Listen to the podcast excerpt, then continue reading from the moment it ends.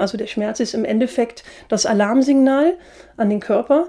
Körper, bitte tu was, es ist gerade irgendetwas nicht in Ordnung.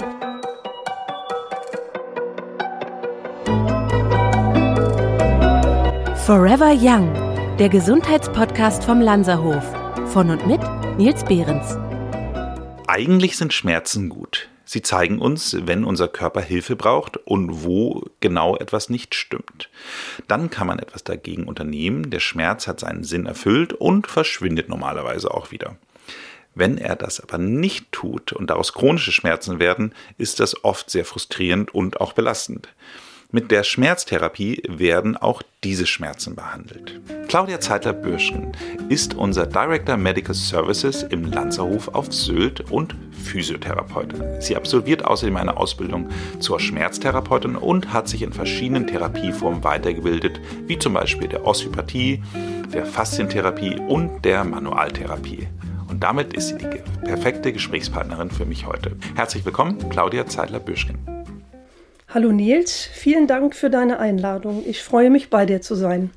Claudia, wir haben ja eigentlich kein so positives Thema. Wir reden über Schmerzen. Wobei, interessanterweise hatte ich ja auch damit gestartet, dass Schmerzen ja insofern ja auch einen Sinn machen, wenn sie dann mir anzeigen, dass es irgendwo weh tut. Manchmal tut es ja auch woanders weh, wo es dann tatsächlich ist. Aber Trotz allem, wir reden jetzt hier heute über den chronischen Schmerz beziehungsweise dann die darauf folgende Schmerztherapie. Und äh, da möchte ich mit dir einfach mal ein bisschen ins Detail eingehen. Also ab wann würdest du sagen, ist ein Schmerz chronisch beziehungsweise ab wann würdest du sagen, kommt die Schmerztherapie in Einsatz? Also ich würde sagen, dass die Schmerztherapie sehr schnell in Einsatz kommt bei jeglichem Schmerz. Und im Schulbuch steht, dass der Schmerz ab drei Monaten Dauerschmerz ähm, chronisch ist. Das sehe ich jedoch ein bisschen anders, weil ähm, es verschiedene Schmerzen gibt, die man auf verschiedenste Art und, und Weisen behandeln kann. Und ähm, das müssen wir eigentlich mal ein bisschen auseinandernehmen und erklären. Entschuldige, darf ich einmal ganz kurz nur an, äh, schon mal einhaken? Äh, ich finde die Definition so interessant. Drei Monate Dauerschmerz. Wenn ich jetzt mir überlege, also ich bin regelmäßiger Läufer und wenn ich dann zu viel laufe, laufe habe ich manchmal so ein gewisses Überlastungssyndrom. Das kommt aber nur, merke ich das, wenn ich laufe. Wenn ich dann einfach Pause mache, dann ist es ja theoretisch weg. In dem Augenblick, wo ich dann wieder starte zu laufen, ist es ja wieder da. Ist es damit dann drei Monate da? Weil das ist ja dann in dem Sinne kein Dauerschmerz, aber es ist dann trotzdem Nein, drei Monate nicht weggegangen. Nein, ich denke, das ist eine Art Überlastungsschmerz, den du hast mit überanstrengter Muskulatur, die auch brennen können. Das merkt man oft. Oder wenn man auch zu viel sitzt bei Nichtsportlern, dann fängt die Muskulatur an zu brennen. Man versucht sich zu strecken, es geht aber eigentlich nicht wirklich weg, weil auch durch das Sitzen äh, zum Beispiel, was ja die meisten Menschen mittlerweile tun, eine Muskulatur überlastet sein kann. Wenn du jetzt Sportler bist und ähm, übst exzessiven Sport aus mit Marathon, Dauerlauf und ähm, kannst dir damit auch im Endeffekt eine, eine Art Überlastungsschmerz antrainieren. Okay, ich verstehe. Ich habe dich aber gerade unterbrochen. Du wolltest gerade äh, einhaken, dass man das äh, Thema Schmerz mal ein bisschen genauer auseinander nimmt. Ja, es gibt also verschiedene Arten von Schmerzen. Bleibe ich einfach mal bei dem Überlastungsschmerz. Das sind Schmerzen bei überanstrengter Muskulatur, die zum Beispiel brennen können. Das hatte ich ja eben schon gesagt. Dann gibt es Schädigungsschmerzen, ähm, Schädigungen, vor denen lange vorher gewarnt wurde ähm, durch den Schmerz, die irgendwann tatsächlich eintreten. Und da gibt es eigentlich immer zwei Anteile. Einmal die geschädigte Muskulatur und dann die Struktur. Es gibt einen Verletzungsschmerz durch Prellung, Bruch, Riss, ähm, was auch immer, findet oft beim Fußball statt. Da hat man dann zum Beispiel auch immer zwei Anteile von Verletzungen und meistens auch die Muskulatur betroffen. Und dann gibt es noch einen Krankheitsschmerz, zum Beispiel bei Krebs, Hirntumoren, Zahnschmerzen, Ohrenschmerz. Dort sind immer zwei Anteile, ähm, also die involvierte Körperpartie und das Organ oder die Muskulatur betroffen. Ähm, wo ich aber jetzt gerne, wo die Schmerzen, die wir behandeln, sind oft die sogenannten Alarmschmerzen. Die machen zusammen mit dem Überlastungsschmerz eigentlich 90 Prozent aller Schmerzen aus.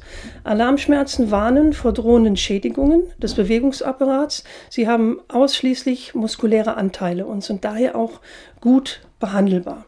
Diese Alarmschmerzen haben ähm, also diese These, die gibt es schon etwas länger und ähm, die haben ca. 90 Prozent aller Menschen durch falsche Haltung. Wir sitzen viel, wir bewegen uns zu wenig und wir, wir, wir nutzen unser normales Bewegungsausmaß, was wir vom lieben Gott geschenkt bekommen haben, eigentlich überhaupt nicht mehr aus.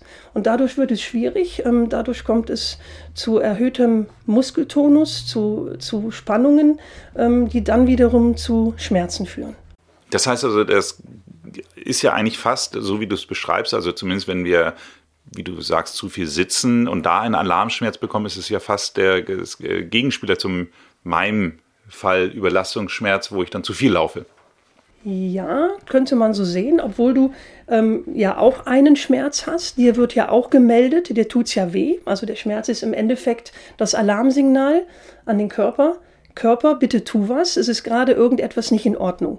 Dein System ähm, meldet sich bei dir und ähm, meistens bei Nichtsportlern ist es so, dass die Menschen sich dann vielleicht hinlegen, die Füße hoch, Fernseh an, eine Wärmflasche und dann oder Medikamente nehmen und dann halt erhoffen, dass es besser wird. Manchmal ist das auch der Fall, wenn man Ruhe gibt, aber letztendlich ist ja die Problematik nicht behoben, dass man durch diese erhöhte Spannung oder auch oft ernährungsbedingt durch Übersäuerung der Muskulatur, ähm, das ist ja nicht gelöst mit, ich lege mich hin. Ja, weil die Lösung ist im Endeffekt, dass man sich schmerztherapeutisch behandeln lässt, dass man selber aktiv wird mit verschiedenen Dingen, die wir gleich ja noch besprechen können, ähm, um da einfach mal aus diesem Dauerschmerz rauszukommen. Aber das, was du sagst, also jetzt zum Beispiel eine Übersäuerung oder häufig kann es ja auch mal sein, dass, äh, keine Ahnung, wenn ich jetzt zum Beispiel eine dauerhafte Verkrampfung im Darm habe, kann das ja auch zu Rückenschmerzen führen. Also ja. auch, auch solche Sachen.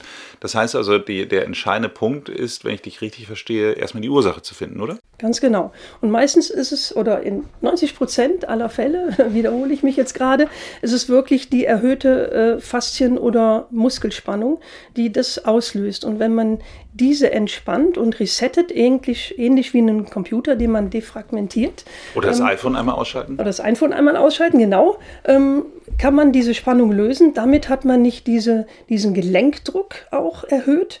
Und wenn der Gedenk Gelenkdruck nachlässt und auch entspannt ist, dann gibt es auch weniger Schmerzen oder weniger Schmerzzustände. Okay, das heißt also, ich würde sagen, es ist äh, ausgelöst durch die Faszien oder muskulär. Zum Thema Faszien hatten wir jetzt gerade auch einen mhm.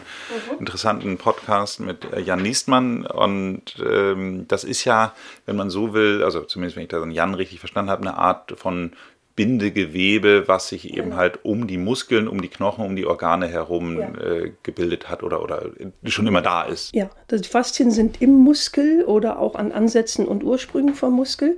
Und die, Mas äh, die Faszien, die können verfilzen oder auch verkleben, sodass das auch zusätzlich noch ähm, Schmerzzustände herbeiführt. Früher hat man sehr viel auch Menschen eingerenkt, weil man immer dachte, okay, es sind Blockierungen da. Heute weiß man aber, dass vieles faszienbedingt ist und somit auch muskulär bedingt. Und wenn man das hat, kann man das natürlich sehr gut beheben. Mhm. Und die Muskulatur, die fehlgeschaltet ist, ähm, entspannen. Okay. Mit gewissen Techniken. Das heißt also bei, bei äh, meiner Frau zum Beispiel jetzt sehr häufig im Halswirbel dann eben halt so eine Blockade, wo sie auch mal sagt, sie ist da ausgerenkt und das löst dann eben halt äh, Migräne aus. Das mhm. heißt also auch da würdest du sagen, ähm, könnte es eben halt in, der, in den Faszien bzw. in der Muskulatur liegen. Ja, auf jeden Fall. Und ähm, ich habe da auch mal ein Beispiel. Migräne kann natürlich auch durch andere Faktoren ausgelöst werden. Ich denke gerade an eine Patientin, die immer, wenn sie bei der Arbeit war, einen Schmerzzustand hatte, also einen Migräneschub hatte. Wir haben uns dann unterhalten, wir haben palpiert, wir haben uns alles angeguckt, das ganze Paket drumherum und ähm, dann sind wir darauf gekommen, dass sie psychisch bei der Arbeit gemobbt wird. Und das ist Stress für den Körper. Und dieses, dieses Mobbing hat im Endeffekt ähm, die ganzen Nackenmuskulatur, die Nackenfaszien zugemacht. Und damit hatte sie dann durch den Druck auch ein, vermehrt einen Migräneschub. Ähm, ich bin mit der Patientin in Kontakt, weil sie dann den Arbeitgeber gewechselt hat. Und siehe da, die Schübe sind deutlichst weniger.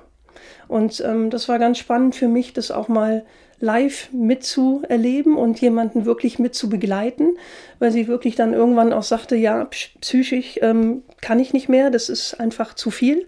Und ähm, sie saß dann noch immer sehr gedrungen am, am Schreibtisch, eher klein als, als kraftvoll und groß. Das war auch ihr Bild, als sie bei mir reinkam. Und ähm, ja, die Behandlung hat dann auch gut getan. Ich habe den Nacken entspannt. ja, aber die Ursache, dieses Mobbing in dem Fall, war nicht gelöst. Und als sie dann den Arbeitgeber gewechselt hat, ähm, hat das auch noch mit unterstützt. Leider keine, Lösung, leider keine Lösung für meine Frau, die äh, hat ihre eigene Firma. Ja, nein, also Patientin ist heute schmerzfrei, macht oh, wow. auch gewisse Übungen, hat ihren Job gewechselt, ist komplett anders geworden, das, das, ganze, das ganze Erscheinungsbild von der Dame. Ähm, aber ähm, da war es zum Beispiel so, dass noch was anderes ähm, dazu kam, was unterstützt hat, dass diese Person schmerzfrei ist. Es gibt also ganz unterschiedliche Arten von Schmerzen und wie man es behandelt. Ich finde das hoch faszinierend. Also ich bin jetzt seit, seit über zehn Jahren im Lanzerhof und wenn ich das immer so die Geschichten mitbekomme von, von Patienten, die äh, Schmerzen haben, teilweise an Stellen, die wirklich gar nichts mit dem zu tun haben, wo die Ursache liegt. Also äh, ich hatte eben schon den, den verkrampften Darm und die Rückenschmerzen genannt. Ich hatte, wir haben andere Fälle, wo, wo die Zähne verantwortlich für Hüftschmerzen waren oder äh, keine Ahnung was. Also es ist äh, ja wirklich hochspannend. Deswegen frage ich mich, wenn wirklich der Schlüssel der Schmerztherapie in der, äh, der im Aufspüren der Ursache liegt, wie machst du das? Ja, es gibt verschiedene, je nachdem. Also ich äh, arbeite mit verschiedenen Schmerztherapien. Das eine ist ähm, eine Therapieform, ähm, ich kann ja einfach mal so einen Ablauf äh, darstellen. Wenn der Patient kommt, gibt es natürlich erstmal eine Anamnese. Wir erstellen ein Schmerzprotokoll mit der Qualität des Schmerzes, wie der Schmerz sich anfühlt und mit dem genauen Schmerzpunkt, der dominant ist. Also das ist quasi dann auch mein Referenzpunkt. Ich frage den Patient auch zum Beispiel auf einer Skala von 1 bis 10, wo sind, wie stark ist der Schmerz? Also 0 ist kein Schmerz, 10 ist der stärkste Schmerz, den man sich vorstellen kann. Wir suchen. Kurze Frage ja. dazu. Äh, sagen Männer da immer, also man, man sagt ja mal, dass die ein bisschen wehleidiger sind. Äh, geben die sich immer höhere Zahlen oder ist das nicht ja, deine Erfahrung? Das ist in der Tat so. Auch bei der Behandlung heißt es, ich kann das schon haben, drücken Sie mal, machen Sie mal. Ähm, ich erkläre das dann aber immer ganz lieb, dass das jetzt nicht darauf ankommt, möglichst viel auszuhalten, sondern dass wir eine Referenz brauchen, dass ich einschätzen kann, wie stark behandle ich, wie ist das Schmerzempfinden und das ist bei jedem Menschen ja auch unterschiedlich. Wenn wir beiden uns jetzt testen würden und hätten einen Schmerzpunkt und ich würde Druck drauf geben, dann würde ich vielleicht äh, bei Stufe 5 sagen, ich habe Stufe 5 und du würdest vielleicht erst sagen, bei Stufe 8, es tut weh. Ähm, meine, somit, meine, Frau, um wieder zurückzukommen, würde wahrscheinlich Stufe 1. ähm, ja, somit muss man das ein bisschen mit dem Patienten absprechen und auch die Sinnhaftigkeit erklären und dann geht das eigentlich ganz gut. Aber ich habe tatsächlich auch schon Patienten gehabt, die erstmal ganz stumm auf der Liege sagen und sagten, läuft schon, geht schon, machen Sie mal. Und wenn ich das dann merke, dann erkläre ich das und ähm, dann ist auch das Verständnis da und dann kann man auch super miteinander arbeiten. Also dann ist das in der Regel kein Problem. Ja, wenn ich dann den Referenzpunkt, also den Schmerzpunkt habe, suche ich mir auch praktisch äh, eine Referenz dazu. Das heißt, ich mache ein Foto, wenn es zum Beispiel um einen Arm geht, den, der nicht mehr richtig nach oben gehoben werden kann, fotografiere ich den Patienten, mache mir eine Markierung an der Wand, bis, bis wo der Arm jetzt hochgeht, bis der deutlichste Schmerz da ist. Dann fotografiere ich das, dann behandle ich und mache dann nachher nochmal ein zweites Bild in der genau gleichen Position, um zu sehen, was hat denn die Technik gebracht? Hat es überhaupt irgendwas gebracht? Hat sich der Schmerz verändert? Wie ist das Ergebnis? Und das ist sehr, mm, sehr spannend. Ähm, wenn ich dann mit dem Patienten rede, ohne das Foto auch zu zeigen, sage ich, und was haben Sie denn für ein Gefühl? Dann kommt oft, ja, ich weiß nicht. Ähm, oder ich habe schon Patienten gehabt, die waren, hatten die volle Bewegung und sagten, ja, es tut ja noch ein bisschen weh. Und dann sage ich, ja, sie haben aber vergessen, dass sie zu mir gekommen sind mit einer enormen Bewegungseinschränkung. Dann holen wir die Fotos auch noch mal raus. Und dann kommt oft, ui, jetzt jammer ich ja auf hohem Niveau. Ich habe Schmerzstufe 2, aber meine volle Bewegung, das hatte ich schon ganz vergessen. Also die Patienten vergessen auch dann den Schmerz und oft auch das Bewegungsausmaß, was vielleicht schlecht war, also was eigentlich der eigentliche Anlass war, um auch zu einem Schmerztherapeuten zu gehen. Okay, das sind also die beiden Parameter, die sich verändern können. Entweder das Schmer Thema Schmerz, dass der vielleicht in der Skala runtergeht, bis gar nicht mehr da ist, oder dass die Bewegungsradius Bewegung, genau. sozusagen sich wieder erhöht. Und auch die Qualität. Und mhm. es kann auch sein, dass äh, viele, ich wurde oft gefragt, ja, kann denn der Schmerz wandern? Nein, der Schmerz wandert nicht. Oft ist es so, dass es einen dominanten Schmerz gibt, der alles andere überlagert. Und dann kommt es vor, wenn der Rücken frei ist, dass dann plötzlich das Knie weh tut. Oder man sagt dann, oh, jetzt tut mir aber das Sprunggelenk weh. Ja? Und das, man arbeitet sich dann eigentlich durch, bis man alle Schmerzsymptome behoben hat. Das aber sind alles Spannungszustände, die reguliert werden. Dann habe ich dich jetzt gerade wahrscheinlich falsch verstanden. Du hast doch gerade gesagt, der Schmerz kann nicht wandern. Das heißt ja. also, du sagst also, nur weil die Hüfte so wehgetan hat, habe ich das Sprunggelenk nicht bemerkt? Ja, richtig. Also der Patient hat es nicht bemerkt. Ja, ja, meine ich, meine ich. Sondern der Patient. Ja, ja. Der hat immer sich fokussiert auf den Rücken. Das ist der Hauptschmerzpunkt. Er kann sich nicht bewegen, er kann sich nicht richtig hinlegen, wird nachts wach. Diese ganze Symptomatik, die da so zusammenhängt. Und wenn dann der Rücken behoben ist, dann kommt auf einmal, oh, mir tut aber auch das Knie weh. Und dann sage ich, haben Sie es vorher nicht gemerkt? Nein, eigentlich habe ich es nicht gemerkt. Und das ist oft so, die Patienten, die ich hatte, hatten auch wirklich enorme Schmerzzustände, wirklich auch zum Teil am ganzen Körper. Und da sucht man sich immer den Hauptalarmschmerz, den Schmerz raus, der für den Patienten der größte Schmerz ist. Selbst wenn der Patient kommt mit der Diagnose Bandscheibenvorfall, und man würde jetzt denken, man behandelt den Rücken, ähm, kann es aber sein, dass man an einer anderen Stelle anfängt, weil dort der Hauptschmerz sitzt, zum Beispiel das Knie oder die rechte Schulter oder was auch immer.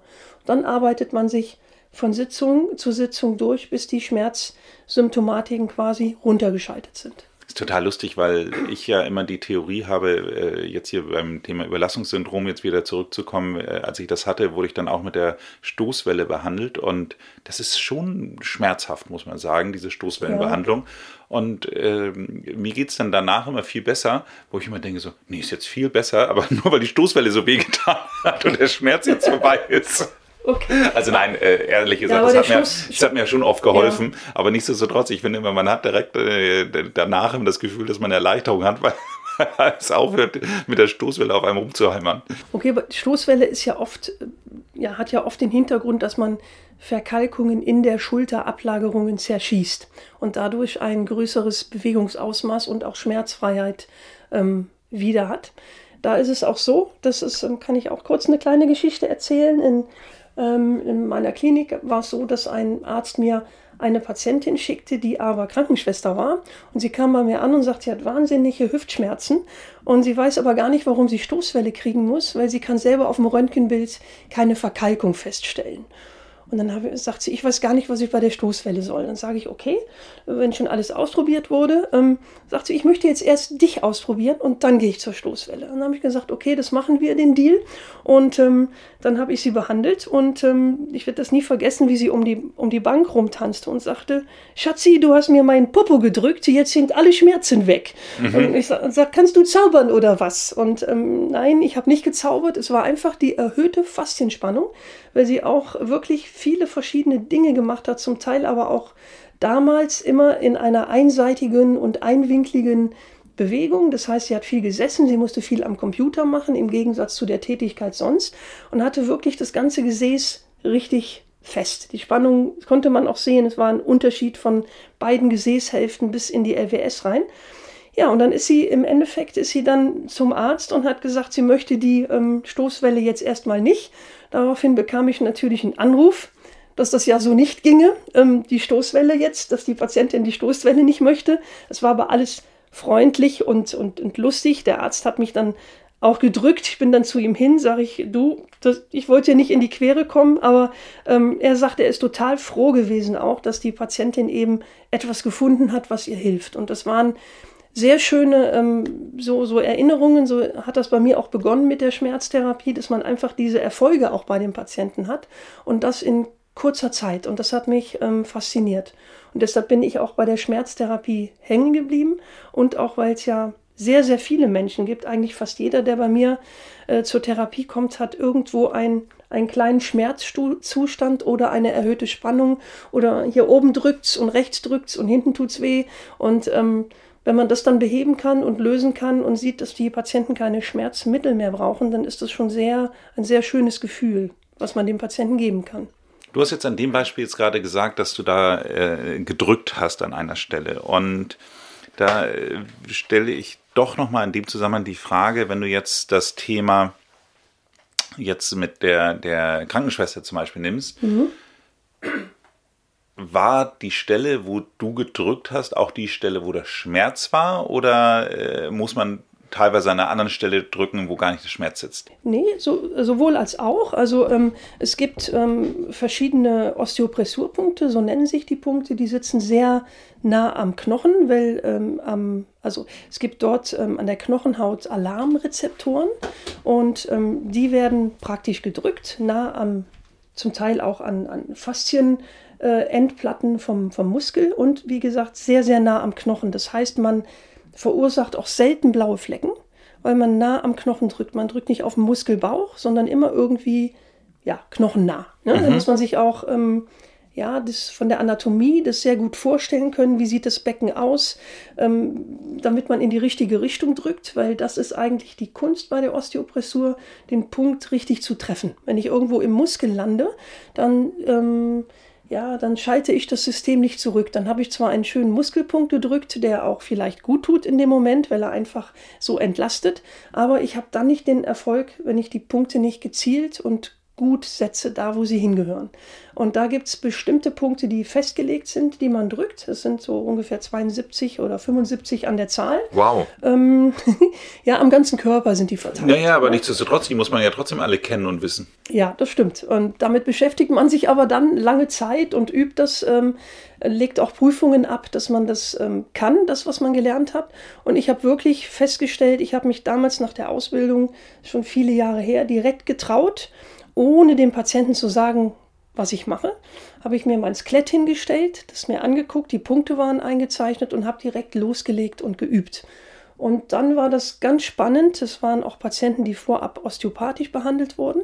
Und dann hatte ich plötzlich diesen Satz von dem ersten Patienten, als er dann die Woche drauf wiederkam, kannst du bitte genau das nochmal machen? Dann habe ich gedacht, das gibt es doch jetzt nicht. Jetzt habe ich viele, viele Ausbildungen, die viele Jahre dauern, absolviert. Und jetzt kommt jemand und ich mache, übe da meine, meine Schmerztherapie und dann kommt die Aussage, kannst du bitte genau das nochmal machen? Da gebe ich zu, dann stand ich in meiner Praxis, war erstmal ein wenig bockig mit mir selber und habe gedacht, was ist das denn jetzt? Warum, warum will der jetzt das nochmal haben?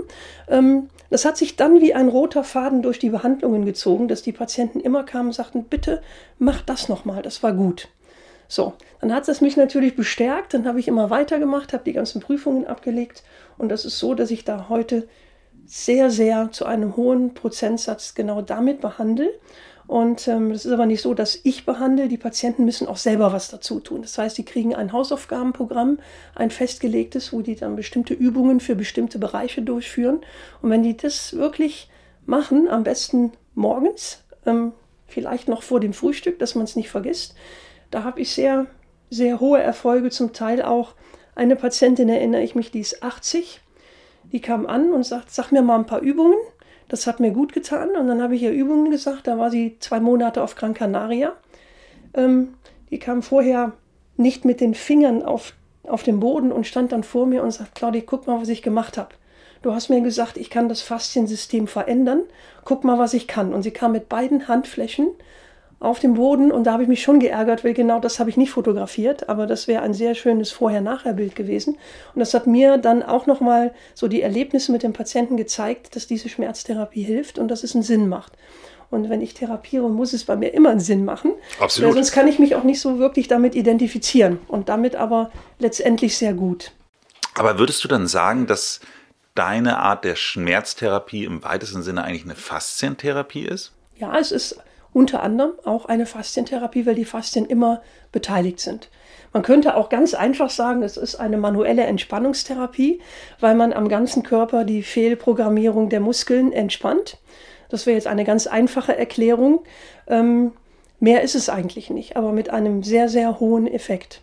Naja, und mit ja. dem richtigen Punkt. Das ist ja genau. letztendlich der, der, der, das Thema. Also ich meine, jeder kennt das, wenn mal irgendwas im Computer nicht funktioniert und man die IT anruft, dann äh, geht er manchmal dann einfach an die richtige Stelle, stellt da wieder was um und dann funktioniert es wieder. Ganz genau. Und äh, so ähnlich stelle ich es mir dann bei deiner Arbeit auch vor. Genau. Und durch die Entspannung eben zum Beispiel bei Arthrosepatienten, die jetzt Kniebeschwerden haben, wenn man dann das Knie behandelt und oft auch noch eine Rückenpartie, dann ist es so, dass ähm, durch diese Entspannung der Muskeln auch die Gelenkflächen nicht mehr so fest aufeinander gepresst werden. Und damit sind auch Patienten, die vielleicht arthrotisch ähm, verändert sind, schmerzfrei, weil sie einfach ein bisschen mehr Platz am Gelenk haben. Das ist jetzt ganz einfach erklärt, aber so kann man sich das vorstellen. Ich stelle mir jetzt gerade mal so vor, es können ja nicht alle zu dir kommen hier zu uns im Landshof auf Sylt und, und äh, mit denen dann quasi, äh, mit dir dann diese Punkte besprechen und dann die Hausaufgaben bekommen. Da wird es wahrscheinlich ein die Mehrheit der, der, der Leute wird wahrscheinlich jetzt anfangen, dann sowas zu googeln, wird dann irgendwelche Anleitungsvideos dann sehen und wird dann anfangen, an sich rumzudrücken, äh, zu dehnen, zu rollen, keine Ahnung was. Ja. So, ähm, wie, wie, wertest du, wie, bewertest du das? Weil ich äh, weiß, dass Ärzte immer sehr allergisch auf Dr. Google reagieren. Mhm. Also grundsätzlich ist ja jede Art von Bewegung oder auch Dehnung gut. Und ich sage auch immer, ähm, es gibt Therapeuten, die sind ganz vorsichtig, wenn dann die Patienten sagen, ja, ich hätte ja die Übung gemacht, aber ich wusste nicht, ob ich sie falsch mache. So generell bin ich der Meinung, dass man nichts falsch machen kann. Also solange man sich bewegt. Ja, also sei denn, man hat jetzt irgendwo einen, einen Bruch und hüpft auf dem gebrochenen Bein rum oder ich habe jetzt irgendeine eine OP gerade hinter mir und habe vom Arzt gesagt bekommen, bitte da noch entlasten, das noch nicht tun und ich würde es dann provozieren, dann wäre das falsch, natürlich. Aber generell, wenn es Patienten sind, die gehfähig sind, die keine besonderen Operationen oder Implantate, die gerade frisch eingebaut sind, haben, ist es gut, wenn ich mich bewege und ähm, auch wenn die Übung dann nur halb richtig ist, aber der Patient hat sich bewegt. Und das ist ähm, im Endeffekt, der Körper ist dazu ausgelegt, dass er rotieren kann. Wir sind ja keine Menschen, die nur in einer Achse sich bewegen. Wir haben ja dieses ganze Bewegungsskelett mit Muskulatur bekommen, dass wir uns in alle Richtungen bewegen können. Also kann man, kann ein normaler Mensch auch gar nicht viel falsch machen, außer dass er sich nicht bewegt.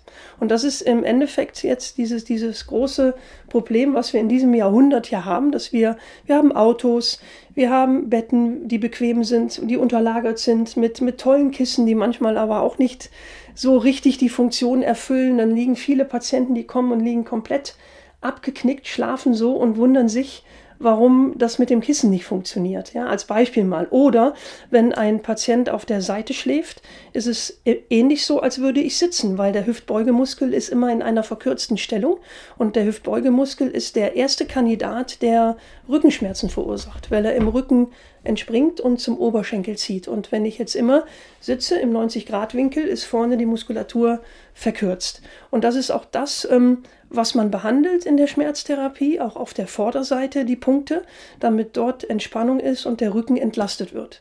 Das heißt aber nicht, dass man jetzt ähm, auch nur ein Rückentraining machen soll, um den Schmerz wegzubekommen, sondern auch immer beide Seiten. Sonst ist es einlastig. Der Körper braucht die Vorderseite im Training wie die Rückseite und der Körper braucht Dehnungen. Und ich würde sagen, dass es auf jeden Fall gut ist, wenn die wenn man sich bewegt, das ist das A und O. Es ist viel schlimmer, wenn man sich nicht bewegt. Und Dehnungen ähm, können auch im Yoga gibt es zum Beispiel auch Übungen, das sind Dehnungen mit eingebaut. Wenn man sich jetzt nicht auskennt, ähm, macht aber gerne Yoga, dann ist das absolut richtig, das zu tun. Ne? Und man kann, jeder kann sich eben so seine, seine Sachen raussuchen und es soll ja auch Spaß machen. Und nicht jeder hat aber Spaß an Yoga. Ne? Perfekt ist, wenn man zu einem Schmerztherapeuten geht, das einmal checken lässt, das äh, sich erklären lässt, dann auf den Körper abgestimmt Übungen bekommt, die man dann jeden Morgen ähm, ausführt und das auch ausprobiert und dann wird man auch sehen, dass es besser wird. Das ist so meine Beobachtung oder auch an mir selber. Ähm, ich habe mich am Anfang sehr in diese, in diese Dehnungen, diese Engpässe reingequält und habe dann selber auch gemerkt, oh, das habe ich mal ein, zwei Wochen gemacht und äh, irgendwie hat man sich freier, elastischer gefühlt und einfach auch ein bisschen fitter. Ja, und natürlich kommt die Übersäuerung durch die Ernährung noch dazu. Also äh, wenn man, wenn man übersäuert ist oder den Körper übersäuert hat, führt das auch zu Tonuserhöhung. Also Stress, ähm, Übersäuerung, ähm, Rauchen natürlich. Ne? Ernährung ist sowas wie Milchprodukte, ähm, sollte man nicht unbedingt zu sich nehmen. Das viele süß, der Zucker, alles was im Maßen ist, okay, aber ähm, ich kenne viele, viele Menschen. Ähm, ich kenne eine Patientin, die isst jeden Tag eine Tafel Schokolade. Mhm. Ich habe mit ihr eine, mal eine Wette abgeschlossen. Ich habe gesagt, ich gebe dir sonst was, wenn du damit einmal aufhörst und mal guckst, was das mit deinem Schmerz Zustand macht, ob da irgendwas verändert ist, weil eine ganze Tafel Schokolade fand ich schon sehr jeden Tag. Täglich. Täglich schon sehr, ähm, Ja, sehr viel. bemerkenswert. Ähm, wir haben eine Wette abgeschlossen, weil sie mich mochte und ich mochte sie. Sie hat es gemacht. Sie hat auch mal auf Zucker verzichtet und hat mir dann erzählt, dass doch ihre Allergie besser war, dass sie besser schlafen konnte und dass sie es nicht geglaubt hat und auch jedem erzählt hätte, dass das nicht sein kann, aber jetzt überzeugt ist und dadurch hat sie sich eigentlich selber geholfen, indem sie jetzt weniger zu sich nimmt. Ich glaube nicht gar nichts, aber ähm, das weiß ich jetzt nicht, aber zumindest ähm, hat sie es ausprobiert und wir haben einfach so eine kleine Wette laufen lassen. Ich habe dann gesagt, ich lade dich zum Essen ein, wenn du es durchhältst, aber nicht ein Essen mit Zucker. Wenn ich jetzt äh, das so höre, dann klingt das so, äh, finde ich, sehr verlockend, dass man, wenn man, man dann irgendwelche Schmerzen hat, die durch Fehlhaltung oder äh, zu wenig ähm, oder der falschen Belastung eben halt ausgelöst werden, dann drückt man an der richtigen Stelle, dann werden die Faszien wieder entklebt und äh, gedehnt und ähm, dann sind die Schmerzen wieder weg. Trotz allem, ich meine, die Bewegung ist doch trotzdem immer noch, noch Schlüssel des Ganzen. Also ich glaube, Ja, äh, absolut. äh, ich muss doch trotzdem irgendwie dafür sorgen, dass meine Muskulatur weiterhin erhalten bleibt oder vielleicht auch aufgebaut wird, oder? Ja, absolut. Also erhalten bleibt und vor allen Dingen auch, dass wir diese, diese normalen ähm, oder diese normalen Körperfunktionen, die wir ja bekommen haben, dass die erstmal funktionieren. Also ich habe Patienten, die können nicht in die Hocke gehen. 40 Jahre alt, kann nicht in die Hocke gehen, hat keine Operation, nichts. Oder wenn ich sage, nimm mal den Arm ganz hoch, der Arm, der geht gar nicht mehr in die, in die komplette Senkrechte hoch. Und ähm, warum ist das so? Was machen wir denn? Wir nehmen was aus dem Küchenschrank. Ähm, viele Patienten von mir haben so einen Turn, die gehen arbeiten, sitzen am Schreibtisch, die kommen nach Hause, sitzen und essen was. Die setzen sich vors Fernsehen, die liegen auf der Seite mit angezogenen Beinen, eigentlich wie in einer Sitzhaltung und verkürzen damit ihre Muskulatur. Uns hat mal ein Dozent gesagt, wenn man, wenn man, wenn man gestorben wäre und könnte die Faszienhülle einfach daneben stellen, das alles ausbauen aus dem Körper, nur die Faszien sichtbar machen, dann könnte man sehen, wie ein Patient gelebt hat. Dann würde man sehen, wie die Faszienstrukturen sich verformt haben. Also man formt sich quasi selber mit dem, was man tut. Und man kann sich auch selber, indem man nichts tut und man hat Probleme, eigentlich einen, einen Schmerz ranziehen. Ja? Und die Bewegung ist tatsächlich das A und O, um die Faszien geschmeidig zu halten, um diese, diese Fehlprogrammierungen zu vermeiden um, und im Endeffekt wieder alle endgradigen Bewegungen, die man bekommen hat, durchzuführen.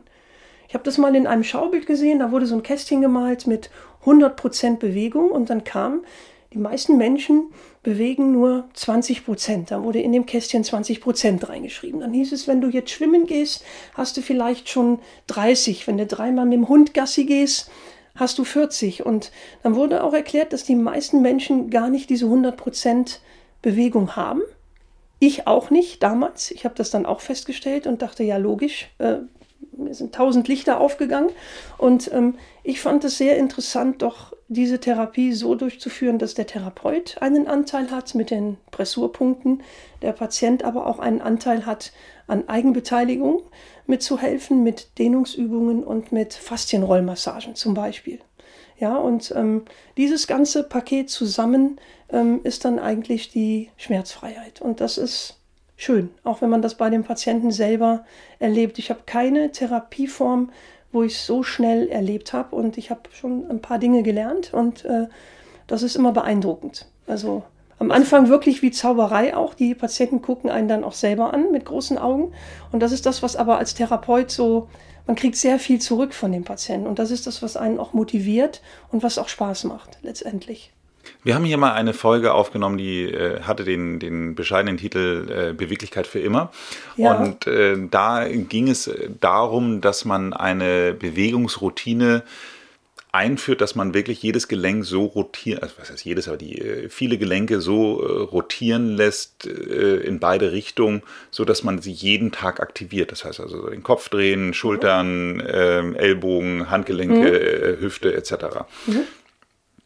Würdest du sagen, wenn man diese Art von Bewegungsroutine jeden Tag macht, dass du damit äh, das Verkleben der Faszien komplett verhindern kannst, äh, weil ich stelle mir einfach vor, so morgens einmal alles rotieren lassen und dann aber den ganzen Tag, wie du sagst, sitzen, abends sitzen, im, im ja, Bett angezogen sitzen. Ich kann mir nicht vorstellen. Also ich denke, ich denke mit, mit Rotieren, also ich, ich stelle mir jetzt sowas vor, wie ich drehe den Kopf mhm. in beide Richtungen. Mhm. Dann habe ich den Kopf gedreht, ich habe ihn aber nicht gedehnt. Das heißt, ich habe ja den Muskel im Endeffekt nicht ähm, so vom Ansatz und Ursprung entfernt, dass er wirklich richtig gedehnt ist. Eine Dehnung, ähm, die tut auch weh, die merkt man, das zieht. Und da sollte man dann auch genau dann, wenn es zieht, auch drin bleiben und nicht kurz vorher aufhören oder sagen, ich höre auf, ich mache das nicht, das tut mir ja jetzt weh.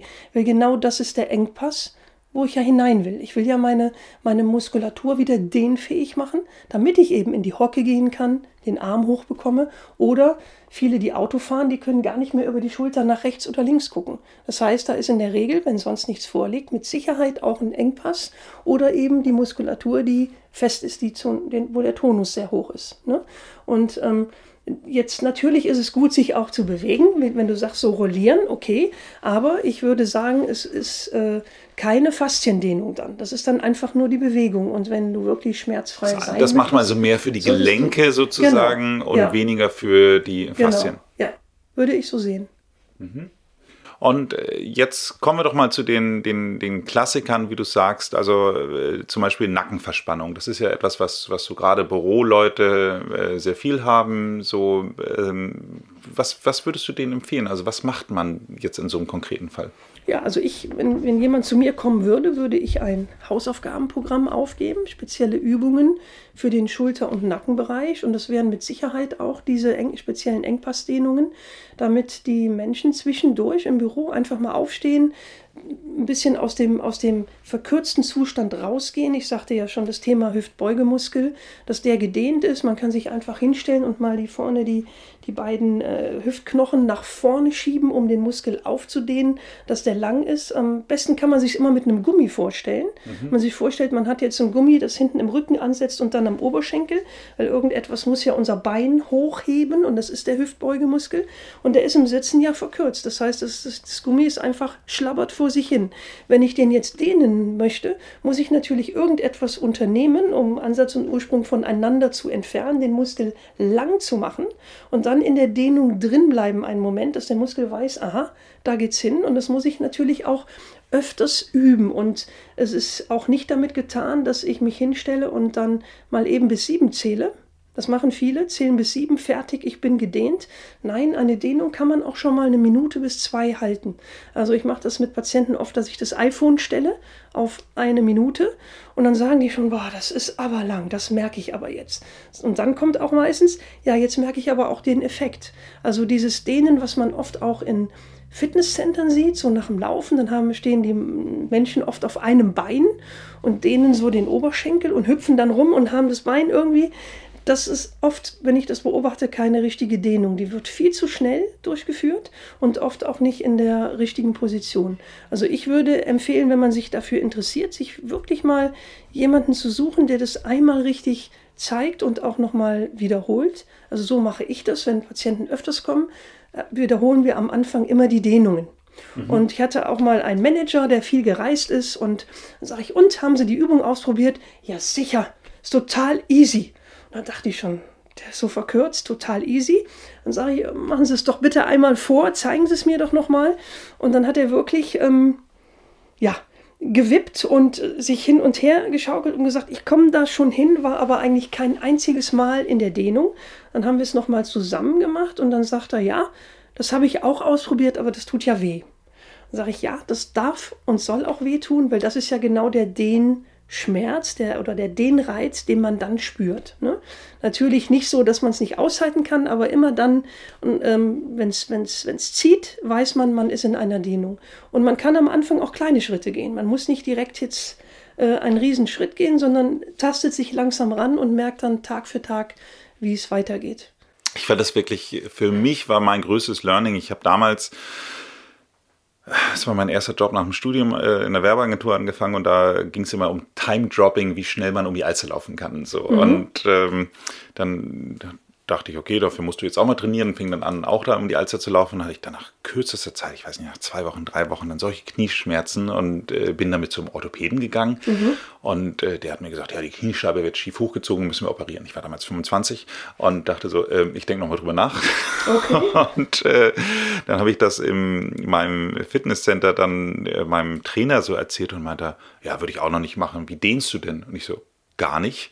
Oh, okay. und dann hat er mir dann. so kalt gestartet immer quasi. Ja, ja, kalt gestartet und danach auch nichts mehr gemacht. Und mhm. dann äh, hat er mir dann ein paar Dehnungen gezeigt und äh, nachdem war das Problem weg und ich bin jetzt siebenmal Marathon gelaufen und habe immer noch keine Knie-OP. Also okay. von daher kann das Problem nicht so schlimm gewesen sein. Aber dann hast du dich immer aufgewärmt, wahrscheinlich vorher dann so ein bisschen und später auch das Dehnen danach war der Schlüssel.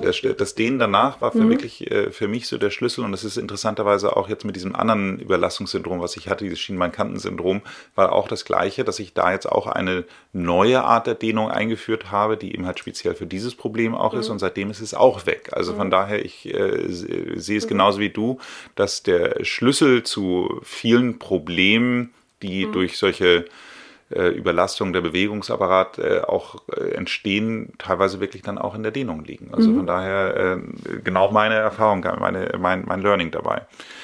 Ich möchte trotzdem, ich meine, das ganze Thema ist ja heute hier die Schmerztherapie. Ich möchte noch mal einmal zurückkommen. Würdest du sagen, also du sagtest, der chronische Schmerz beginnt ab drei Monaten, aber äh, wenn man, es gibt ja wahrscheinlich jetzt HörerInnen, die das hier hören und sagen, Mensch, es ist jetzt aber schon ein Jahr, dass ich das habe, dann ist es ja schon wahrscheinlich zu chronisch, dann kann ich ja eh nichts mehr machen. Stimmt nein, das? Nein, nein, das sehe ich nicht so, überhaupt nicht. Also ähm, das hat die Praxis auch gezeigt. Ähm, man sollte auf jeden Fall das ausprobieren und einfach mal gucken. Es kommt natürlich darauf an, hat jetzt jemand vier Bandscheiben-OPs? Ja, mit irgendeiner Nervenbeteiligung, die verletzt ist das ist natürlich jetzt so ein ganz, so so ein, ganz krasses Krankheitsbild. Ne? Das ist auch so, dass man dann dort Entspannung äh, leisten kann, aber wenn schon viel operiert wurde, dann kann man als Therapeut, je nachdem wie operiert ist, auch bedingt diese, diese äh, Muskeln, sag ich mal, oder diese Faszien entspannen. Wenn aber überhaupt gar nichts vorliegt, und es gibt ja so Menschen auch mit Fibromyalgie, mit diffusen Schmerzsymptomatiken, wo jeder sagt, ja, wo kommt denn das her? Dann hat jeder irgendwo einen Tipp. Ähm, da lohnt es sich auf jeden Fall auch nach einem Jahr oder zwei Jahren ähm, das zu das auszuprobieren. Also ich ähm, kann einfach aus der Erfahrung sagen, ich hatte Patienten, die auch lange Zeit Schmerzen haben, die dann einfach keinen Rat mehr wussten und gesagt haben, das probiere ich jetzt mal aus, das mache ich jetzt mal und äh, mit Erfolg. Und ich kann auch wirklich sagen, dass bei allen Patienten ich habe noch keinen gehabt, wo es ins Gegenteil umgeschlagen ist, wo irgendetwas verschlechtert wurde, sondern ich hatte immer eine Verbesserung. Und das macht ziemlich glücklich als Therapeut, wenn man, wenn man das hat. Man kann dann eigentlich gar nicht genug davon bekommen. Ne? ich finde, da sind wir schon eigentlich bei den perfekten Abschlussworten. Nichtsdestotrotz ist äh, klassisch meine letzte Frage immer ein Tipp für die HörerInnen, was sie denn jetzt machen sollten, wenn sie tatsächlich über äh, Schmerzen leiden, chronische Schmerzen. Also du sagst jetzt erstmal, den Drücker, äh, gewisse Punkte drücken, vielleicht sich einfach mal schlau machen oder idealerweise zum Schmerztherapeut. Habe ich das soweit richtig ja, mitbekommen? Genau. Also die Punkte drücken, ähm, es gibt auch, auch Hilfsmittel für, für die Punkte. Das ist aber auch so, dass ein Therapeut das anleitet, wie man das macht, in welche Richtung man das macht. Das ist dann wie so eine Leitosteopressur, die man ähm, selber machen kann. Das Dehnen ähm, sollte man sich auch richtig erklären lassen, damit man nicht nachher die Lust verliert und immer dann das im Kopf hat, mache ich es richtig, ach, das bringt doch sowieso nichts. Weil ein Therapeut bringt einem auch richtig in die Dehnung rein, dass man es auch wirklich spürt und eben nicht vorher aufhört und ähm, resigniert dann sagt, ach, das bringt ja eh nichts. Ja? Und deshalb würde ich das empfehlen und natürlich morgens ist die beste Zeit noch von mir aus auch mit während des Zähneputzens, je nachdem welche Übung. Es gibt auch Übungen im Stehen, da muss man gar keine Matte irgendwo sich organisieren, dass man einfach im Stehen so drei Rückenübungen macht, aber die wirklich sehr, sehr gut ausgeführt. Das ist ein Aufwand, keine Ahnung, zehn Minuten, äh, wo man dem Körper wirklich Gutes tut. Und wenn man das so beibehält, wie Zähneputzen oder Duschen oder ähnliches, dann ist das im Endeffekt überhaupt eigentlich kein Problem und man tut dem Körper was Gutes. Für das Auto geben die Menschen alles. Es kriegt eine Inspektion, das kriegt den besten Kraftstoff, das wird gehegt, gepflegt. Aber wenn es oft um den eigenen Körper geht, sind manche Menschen zögerlich. Dann wird geguckt, was nicht das richtige Essen, lieber Fast Food als gesundes Essen. Ähm, bei der Bewegung ist es einem dann zu aufwendig, zum Therapeuten zu gehen. Und ich finde das sehr, sehr schade, weil man hat nur einen Körper und man hat nur ein Leben. Und ähm, da sollte man, denke ich, doch schon ein bisschen sorgen, dass man, dass einem gut geht und dass man möglichst äh, schmerzfrei ist. Ausgezeichnet. Vielen Dank für das Gespräch. Ja, danke auch, Nils.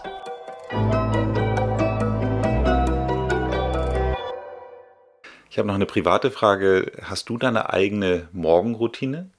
Ja, die habe ich. Also ich habe zum einen ähm, drei kleine Hunde, mit denen ich morgens schon um sechs äh, Gassi gehe, also mich schon bewege. Das sehe ich auch immer an meiner Uhr. Der Trecker zeigt dann die Schritte. Das sind dann äh, abends nicht selten mal 20.000 Schritte sowieso. Und dann habe ich natürlich die Dehnungen, die mache ich selber auch. Und ich merke auch, wenn ich mal in Urlaub bin und es einfach äh, schön ist und man nichts tut und ich vergesse das, dann merke ich auch, wenn es hier und da mal zieht. Also da bin ich ehrlich, äh, das ist das, was ich selber auch mache und deshalb kann ich es auch so weitergeben, weil ich es am eigenen Körper auch erfahren habe. Wenn dir diese Folge gefallen hat, dann hinterlassen Sie uns doch bitte eine Bewertung bei Spotify oder Apple Podcast. Ansonsten hören Sie doch auch mal in die Folge Nummer 13 rein. Hier sprechen wir mit Dr. Till Hagenström über das Thema Stoßwelle als Therapieform. Abonnieren Sie diesen Podcast, damit Sie keine Folge verpassen. Ansonsten machen Sie es gut und bleiben Sie jung.